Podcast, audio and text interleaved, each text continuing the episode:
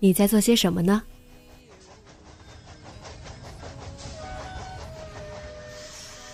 你将要去到哪里？女侠生活手记，和我一起记录生活的点滴。这里是荔枝 FM 幺八零八四，昨天的你的现在的未来。这周你过得好吗？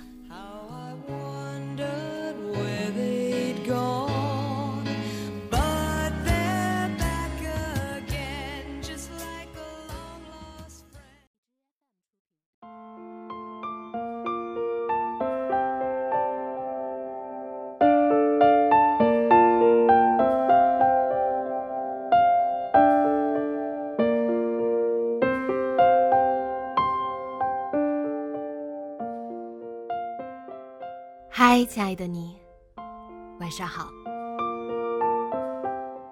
今天还想继续和大家说说落基山旅行团的故事。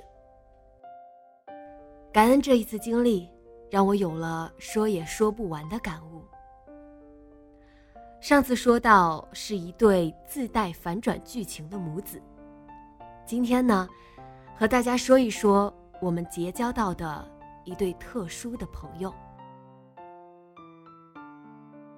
于姨和她的老伴儿，一位七十岁，一位七十八岁了。他们来自广州，但是在加拿大生活已经十年了。温哥华的四年和卡尔加里的六年，并没有让他们完全融入这里的生活。好在唐人街满足了他们一切需求，即使不会英语，也能生活的不错。语义蹩脚的普通话让我们的沟通多了很多乐趣，经常听不懂对话的时候，我们都哈哈大笑。都是中国人，说话却完全靠猜。于姨似乎也不会觉得不好意思，毕竟老先生连话都不怎么会说了。一路上，他们很信任我们，很依赖我们，这让我们觉得很意外。毕竟，我们即使表现的再友善，对他们来说，也只是陌生人而已。这样的信任完全超出了刚认识才一天的情谊。在慢慢的了解中，我才明白，这是因为什么。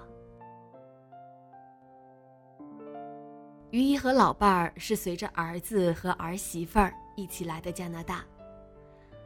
很遗憾。在打拼的过程中，孩子们分道扬镳。儿媳妇儿带着自己的父母去到了另一座城市发展。还在上中学的孙子，虽然留在了他们身边，却因为寄宿原因，也很少陪伴他们。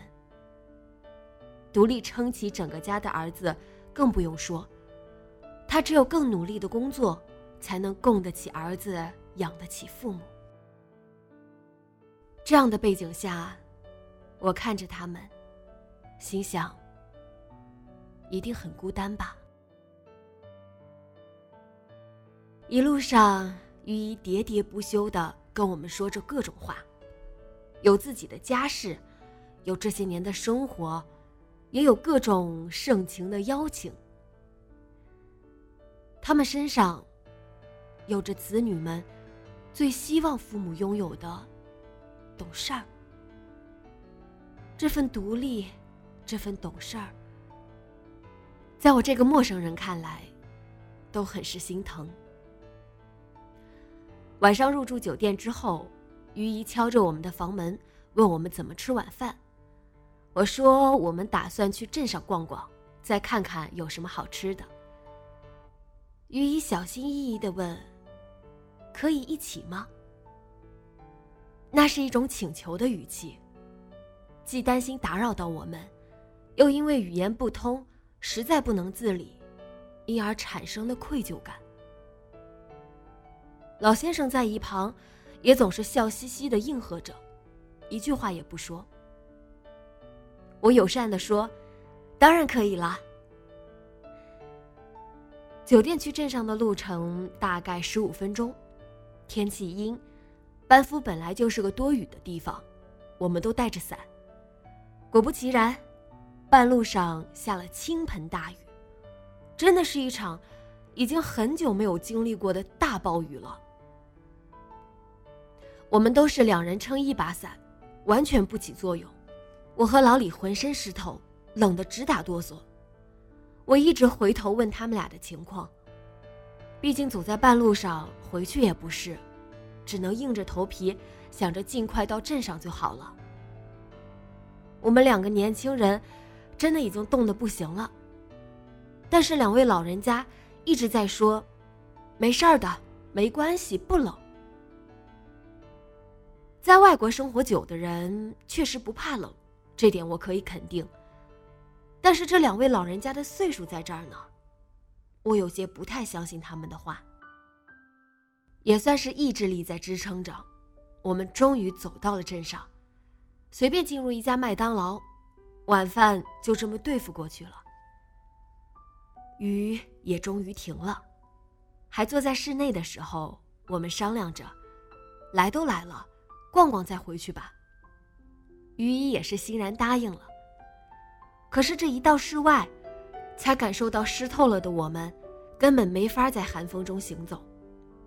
我和老李商量着，不如先把两位老人送回去，咱俩换身干净衣服再出来。可是到那时候，镇上的店可就关门了。于一见我们为难，说。我们没事儿的，可以陪你们逛街。这个小镇我们只留一个晚上，明天一早就走了。你们来一趟不容易，不逛逛，挺可惜的。于姨越是这样，我们越不希望他们的善解人意委屈了自己。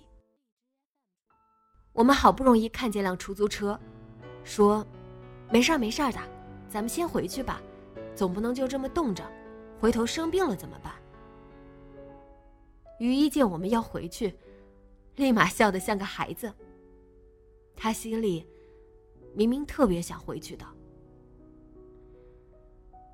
这样一对老父母，在孩子们面前顺从惯了吧？国内的新闻报道总是在说老爷爷老奶奶特别愿意相信外面那些嘴甜的。围着他们转的小年轻们，最后被骗了钱，也不觉得有什么。我们作为子女，抱怨也好，责备也罢，难道不应该反思一下自己的行为吗？你买的保健品再好，你以为自己给了他们更好的生活环境，你好心为父母订了旅行团。可是这一切没有了你们的参与，他们开心的起来吗？于一对我们的依赖，只是因为他终于找到可以说话的人了。在镇上对我们的迁就，也是因为不想离开我们。分别的时候，于一给我们留了电话号码，再三嘱咐我们一定要打电话给他。当我们问到，还会经常回国吗？国内还有亲朋好友吗？于一说：“没有了，但是现在有你们了。既然在卡尔加里没机会了，以后去广州，一定跟我们说，我们回去带你们玩。”看着于姨和老先生，我只有一个想法。等我的父母也年迈不能自理，当我的妈妈跳不动广场舞，当我的爸爸也开不了车的时候，我一定一定会宠着他们，惯着他们，好好爱着他们。